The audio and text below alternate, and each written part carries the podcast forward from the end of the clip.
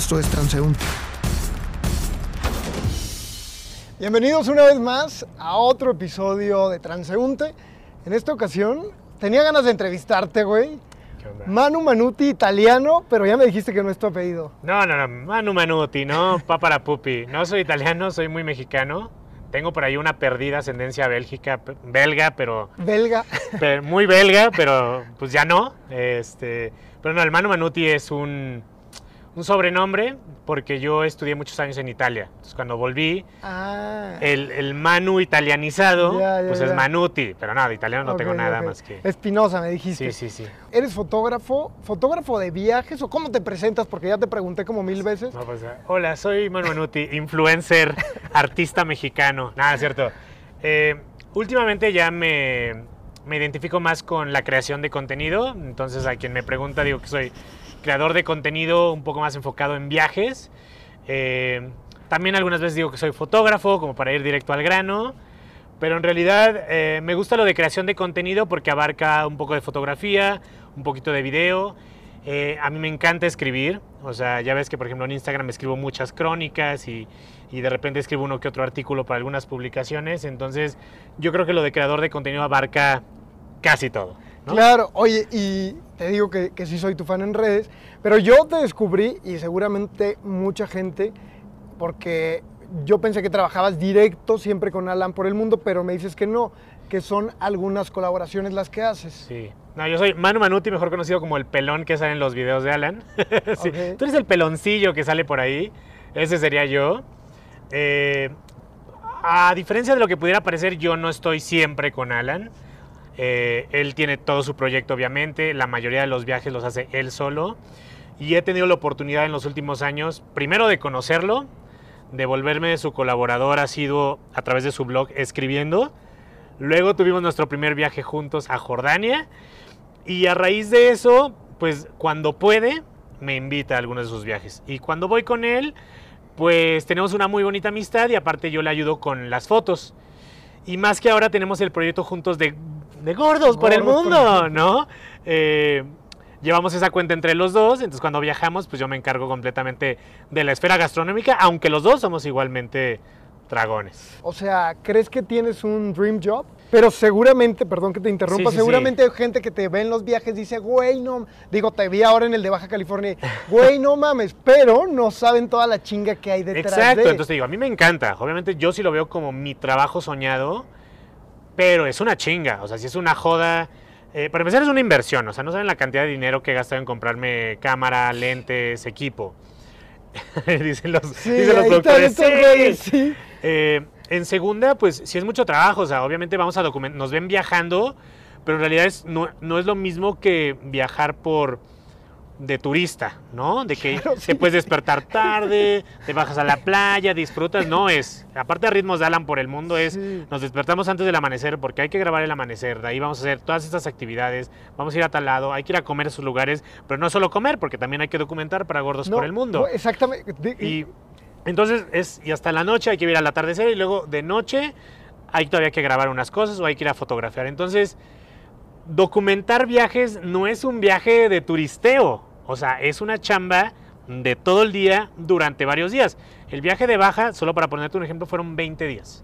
Cuéntame un poquito más acerca del viaje de Baja. Es que no quiero spoilearle Ok, porque Alan ok. apenas está sacando los viajes, los, los videos, pero, Ok. pero sí fueron 20 días, 2.350 kilómetros y no descansamos hasta los últimos dos días. Justamente, digo, a nosotros nos ha pasado y aquí a todo mi equipo, pues, güey, hubo, hay veces que le digo a Yair, que fue el año antepasado, creo, le decía, güey, ah, porque yo también era de, güey, a huevo, quiero viajar. Y era de, güey, no mames, ya quiero estar en mi casa el fin de semana. Entonces la gente luego ve esto y se imagina otra cosa, pero detrás de todo esto hay un montón de esfuerzo, ¿no? Sí, por eso cuando me preguntabas lo de la pandemia, que me forzaron a encerrarme en mi casa, para mí fue increíble. Porque no me daba el FOMO de puedo viajar y no estoy viajando. No era, no viajen, quédense en su casa. Entonces no, te- no había FOMO. Entonces era como, pues me quedo en mi casa. Entonces para mí los tres primeros meses de encierro fueron gloriosos. Y cada vez que termino un viaje, lo que más anhelo es llegar a mi departamento y encerrarme Y estar en dos, tres días. Obviamente después de dos, tres días ya me quiero volver a ir, ¿no? Pero sí es esa añoranza porque sí es mucha chamba, ¿no? Entonces por eso les digo, no se dejen guiar porque, ay, este güey le regalan cosas o le pagan por irse de viaje. No, es un trabajo así como cualquier otro trabajo que necesita disciplina, necesita compromiso eh, y por supuesto pasión, porque si no, pues ya no, yo creo que me dedicaría a otra cosa. Por ejemplo, para ti que, que como otras muchísimas industrias, nos está llegando el viento, yo creo que es como una señal divina. La, este, la Rosa de Guadalupe. Estabas a punto de decir algo muy milagroso. Sí, yo creo que sí. No, como otras industrias, digo, hay miles de, de, de sectores que ahorita en la pandemia, bueno, se quedaron sin chambear desafortunadamente, poco a poco se van recuperando, pero tú como fotógrafo de viajes, justo era lo que platicábamos hace unos momentos, o sea, ¿qué dices? Me llega la pandemia, ya no puedo viajar. Chingue su madre, ¿ahora qué hago? Obviamente se cortó toda la onda de los viajes, ¿no? Digo, lo que más hago yo era documentar viajes. Entonces llega la pandemia, se cierra todo y pues ni modo, encerrón. Y digo, y todavía sigue, ¿no? Ahorita como que ya desafortunadamente ya lo vemos con mucha normalidad, como, se, que, como que se normalizó todo, pero, pero bueno, las cosas no siguen bien. Siguen mal. Eh, pero el año pasado, justamente a partir de marzo, eh, pues me encerré en mi casa, ¿no? Y dije, pues ya no voy a viajar, pero afortunadamente, pues siendo fotógrafo o siendo contador de historias, pues me puse a escribir, ¿no? Me puse a hacer videos de tips de fotografía, porque yo, yo tengo mi canal de YouTube también, y ahí subo cosas de viajes, pero durante la pandemia me puse a hacer videos de composición fotográfica, consejos de cómo empezar en la fotografía, explicar eh, el ISO y todo lo, cosas de foto, ¿no? Y la verdad es que a la gente le, le, gustó mucho. Y aparte de eso me puse a dar cursos en línea, ¿no?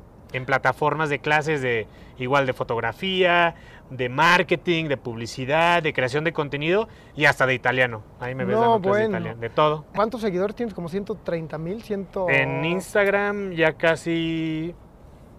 Pues voy como en 180 y algo. Ah, perdón, te quité 50, disculpa. No, está bien, no está bien. No, pero a ver, hay muchos chavos que seguramente ahorita nos están viendo y que dicen, güey, qué chido, yo, creo, yo quiero ser creador de contenido y, te ven a ti y dicen, wow, el trabajo que hace este güey está muy chido, pero como por dónde se empieza de cero, ahora ya tienes 180 mil seguidores, que no quiere decir nada porque hay gente que, que, a lo mejor no tiene seguidores y hace un trabajo muy chingón, pero ¿qué le dices tú a la gente que, que quiere crear contenido? Porque ahora ya es un oficio. Sí. Pues mira, a mí afortunadamente ya este oficio me agarró ya huevón. ¿Cuántos años tienes? Pues tengo 30 y voy a cumplir 35. Ok, bueno. Dedicarme a esto, tengo unos 6 años. O sea, ya, yo ya tenía 29 años cuando empecé en esto de la creación de contenido y del influencer marketing un poquito después. Eh, yo tengo una carrera universitaria, estudié una maestría. ¿Y qué te dijo tu mamá? Tenías que acabar de... Sí, bueno, yo siempre fui el, el super teto nerd de la casa, entonces mi mamá pensaba que yo iba a ser CEO de una empresa así increíble. Digo, soy CEO de Manu Manuti, ¿no? y co-CEO de Gordos por el Mundo, pero pero mi mamá sigue sin entender mucho lo que hago, ¿no? Siempre, es que mi hijo toma fotos y le va bien. Esa es la descripción de mi madre. Pero bueno, lo que le diría a la gente un poco más joven es que no aspira a ser influencer, ¿no? Que no parta de la premisa, es que quiero ser influencer y quiero que me regalen cosas y quiero ganar dinero de hacer contenido. No. Siento que primero tienen que ubicar lo que les gusta hacer, algo que realmente amen hacer, algo que los apasione. En segunda, que se vuelvan muy buenos en hacerlo, ¿no? Eh, ahorita me preguntaban luego que si es obligatorio estudiar una carrera o una maestría como lo hice yo, yo les diría que no, no es algo para todos. Obviamente está muy bien si quieren estudiar una carrera universitaria, pero también hay muchos recursos para aprender en línea, ¿no? ¿Quién, quién de nosotros no ha aprendido algo en YouTube desde cómo cambiar una llanta hasta cómo tomar fotos? O... Justamente yo acabo de entrar a, un MBA y estaba hablando uno de los pues, maestros que decía, YouTube es la universidad más grande pero a lo mejor no está bien dirigida. Entonces, sí, ahorita los chavitos de 20 años, tengo sobrinas y me dicen, no, ¿para qué voy a estudiar si lo puedo aprender en línea? Digo, y aparte la pandemia nos hizo todavía un poco avanzar mucho más en eso, ¿no? Entonces, identificar que aman, volverse muy buenos, tomar cursos y demás, juntarse con gente que, de, la cual puedan aprender. Y en tercer lugar, pues volverse muy buenos para comunicar estabilidad. Yo creo que esos son los tres pasos, ¿no? Identificar la pasión, volverse muy buenos en hacerlo y volverse muy buenos en comunicarlo. Y una vez que ya tengan eso, pues ya, ¿no? Solito se les va a abrir el camino, sea el influencer marketing, sea el storytelling, sea otras cosas. Pero no pueden partir de la premisa de quiero ser influencer. Eso no les va a funcionar. O va a ser muy complicado. Y luego si se les acaba el chistecito de, Sí, el influencer, de- ¿qué van a hacer? Sí, es que luego la gente piensa en este tipo de trabajos y sí, quiero que me manden unos lentes y quiero que me manden y creo que, digo, contenido ya está haciendo todo el mundo. Y lo que me decías ahorita me llamó mucho la atención porque sí, a ver, se ha vuelto una moda muy cabrón. La palabra instagrameable. ¿Cómo ves tú esto desde tu visión de Sí. fotógrafo y aparte de lo que sabes, no? Sí, pues el- la Instagramability es un concepto, ya es un neologismo que se utiliza desde hace algunos años. Básicamente es cuando algo es muy fotogénico, entonces le vas a ir a tomar la foto y la vas a subir a tu Instagram, ¿no? Es instagrameable. Entonces, es que ese edificio es muy instagrameable, es que ese restaurante es muy instagrameable. Eh, o por ejemplo, otra cosa súper instagrameable, algunos hoteles ya ofrecen el servicio de, de, de. Entonces llegas y tienen a alguien del Ah. hotel que te acompaña a varios lugares de la ciudad que son los más instagramables para tomarte la foto y que tengas una foto bonita. Entonces, realmente esta onda ha cambiado el turismo y, y la forma en la que percibimos la realidad. Claro, pero luego no sé si a ti te pase como a mí. O sea, vas a trabajar o a grabar o vas a un destino a subir historias, pero dices, no, güey, ya me quiero despegar del celular y ahora sí disfrutar la vida real, ¿no? Sí, hay... Que creo que, que sí deberíamos de hacerlo y no estar, ya sabes, así como en los conciertos, ¿no? Que o ves el concierto lo grabas. Sí, hay algunos destinos. Digo, yo personalmente ahora que viajo, antes iba subiendo stories todo el tiempo y subía posts todo el día. Entonces ahora ya cada vez que viajo trato de, de ir desfasado un par de días. Pues también para poder, porque ya de por sí estás tomando fotos por trabajo, ¿no? O estás grabando, pero también quieres disfrutar el destino, ¿no? Y, y yo les recomendaría a todos ellos que si no tienen chamba de documentar el destino, si realmente están viajando porque les gusta viajar o porque quieren conocer el destino, le bajen un poco a querer estar capturando todo con el celular. O sea, vívanlo. Acumulen todo el contenido que quieran y ya luego lo suben, Sí. ¿no? Ya luego lo comparten cuando regresen, pero cuando estén en ese lugar, traten de disfrutarlo. Vi un video muy chido tuyo donde, donde te vas de. me- te fuiste de vacaciones, bueno, no de vacaciones, de fin de semana al Chico o a- allá a Hidalgo, ¿no? Y ahí me llamó mucho la atención. Yo siento, y no sé cómo lo veas tú, que a raíz de la pandemia, y hay gente que me dice que no, Sí. hay gente que me dice, no, güey, es la misma manera de viajar, y vas al aeropuerto y está lleno, y vas a Tulum y está lleno, o las playas. Pero creo que la pandemia nos cambió a todos y creo, digo, tú eres el especialista en viajes, entonces, ¿cambia la manera de viajar o no? Yo creo que sí es este concepto nuevo de la nueva normalidad viajera, ¿no? Que todo se, des- se desprende a raíz de, pues, de la pandemia, ¿no? De la explosión de la pandemia, de tener que limitar por completo eh, los viajes.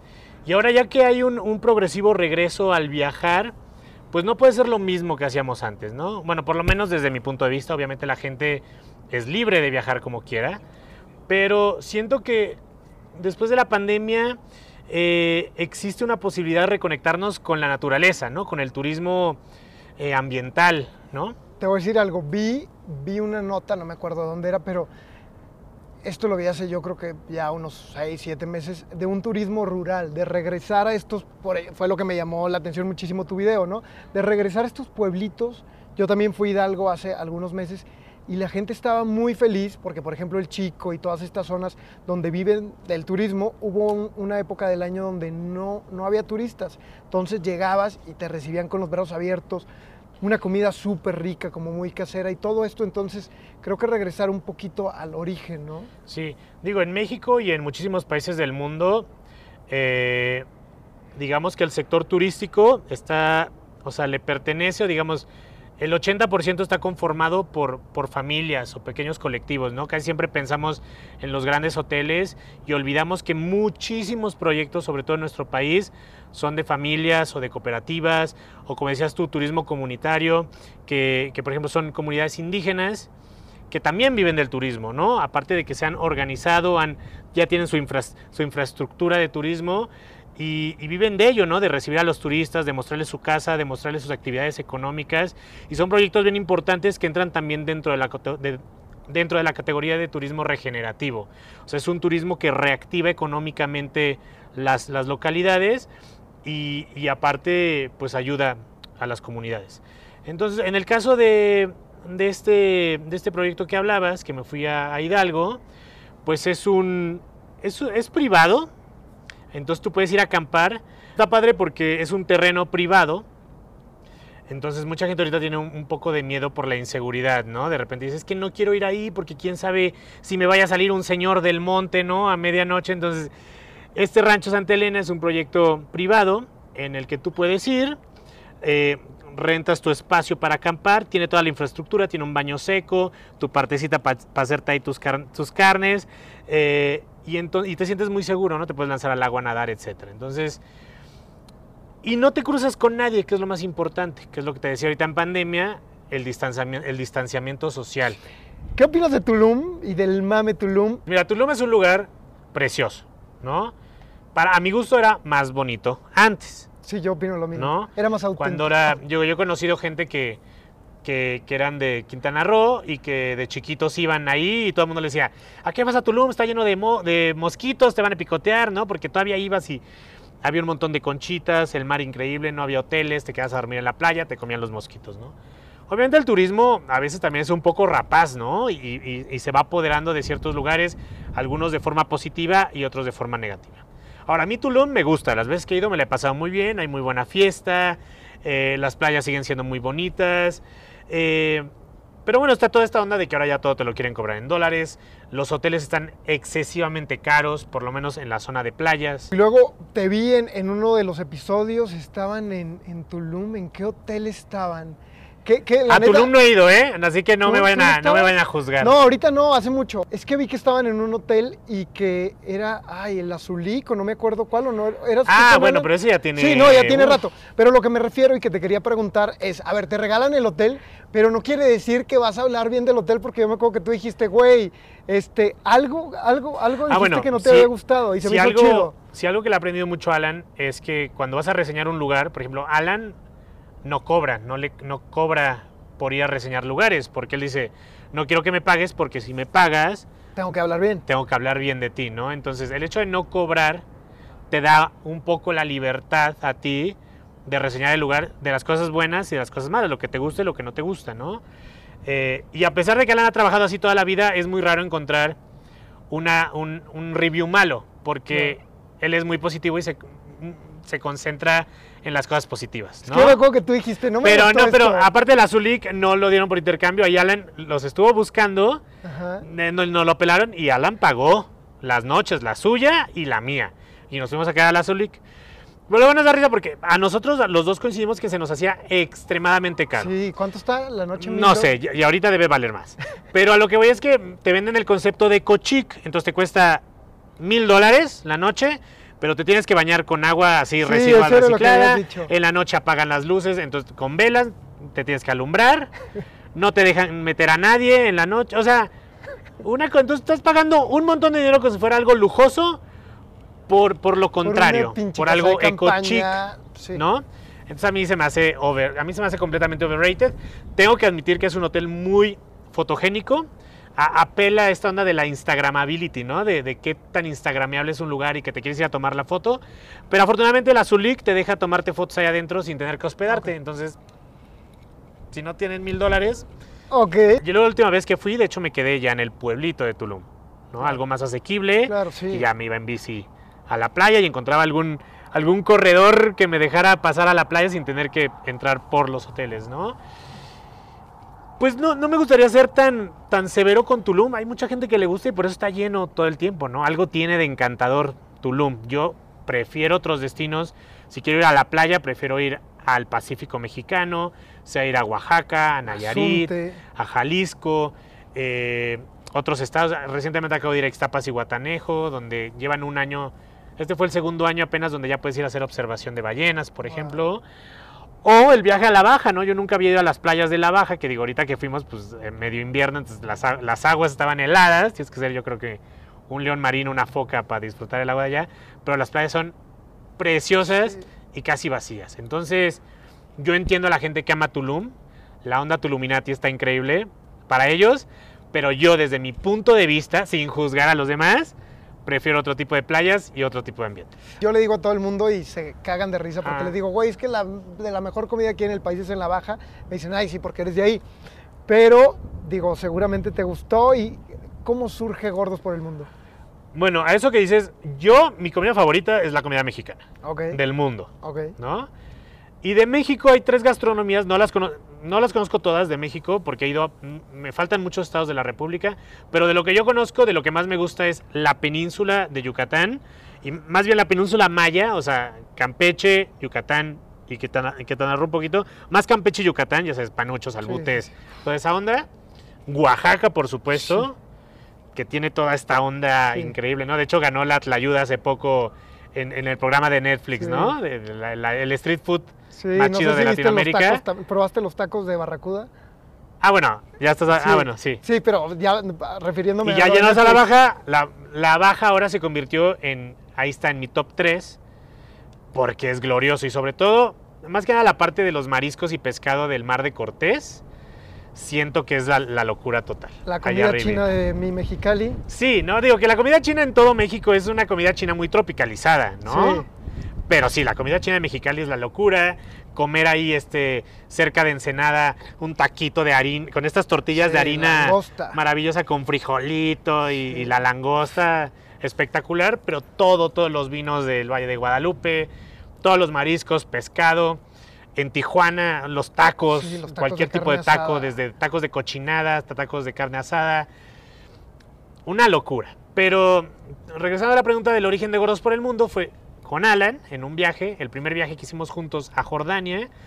Y estábamos dándonos una shawarma y, Alan me dice, "Hey, ¿cómo, ¿qué tal? ¿Cómo te la estás pasando en el viaje? Le dije, esto ya no es Alan por el mundo, esto ya es gordos por el mundo porque llevamos tres días de comer en exceso. Y nos dio mucha risa y cuando sacó el video como que a la gente le dio mucha risa.